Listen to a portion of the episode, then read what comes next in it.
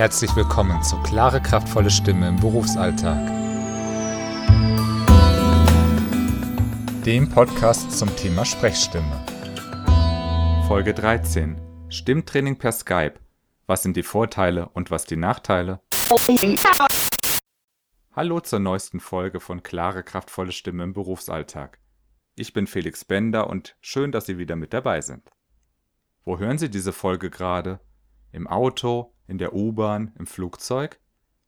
Der Vorteil von Podcasts ist, Sie können jede Folge überall und an jedem Ort hören, solange Sie Ihr Handy oder Ihren MP3-Spieler dabei haben.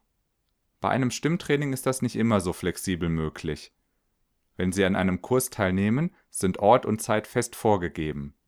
Bei einem Einzeltraining können Sie den Zeitpunkt wesentlich flexibler festlegen. Doch es bleibt immer noch die Herausforderung der Anreise. Entweder Ihre Anreise oder die Anreise des Stimmtrainers. Wie ist es da als Alternative mit Skype ein Training durchzuführen? Nun, wie alles gibt es natürlich auch hier Nachteile. Bei Skype kann man nicht den ganzen Körper immer so gut sehen. Der ganze Körper ist aber involviert, wenn wir an der Stimme arbeiten. Außerdem kommt es auf die Qualität der Übertragung und der Hardware an. Das heißt, kann man jede Feinheit hören und sehen? Dennoch überwiegen meiner Meinung nach deutlich die Vorteile. Denn sie holen sich die Expertise ihres Trainers überall ins Büro oder in die Firma. Egal ob sie in Hamburg, München oder Sydney sind. Oder planen sie einen Vortrag und brauchen kurzfristig Unterstützung? Vielleicht, weil sich eine Erkältung anbahnt und sie merken, oh oh, langsam werde ich heiser. Kein Problem, skypen Sie doch mit Ihrem Trainer. Skype können Sie überall einsetzen, wo Internet ist. Es ist zeiteffizient, gerade bei vollen Terminkalendern also eine Alternative zu einem Training vor Ort. Und beim Stimmtraining kommt es ja nicht nur auf den Stimmklang an, vieles läuft über die Eigenwahrnehmung. Der Klang ist nur ein Aspekt. In Bezug auf Ihre Eigenwahrnehmung können Sie gut über Skype angeleitet werden.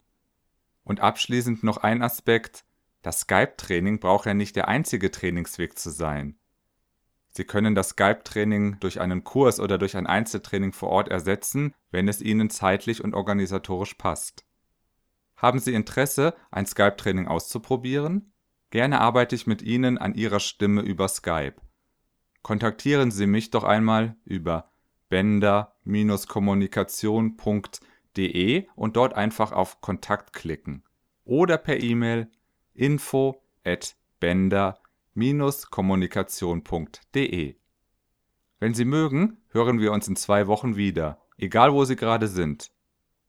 Bis dahin.